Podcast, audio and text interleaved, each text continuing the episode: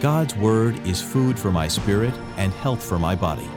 It makes me vibrant and productive. It rejuvenates and strengthens my body.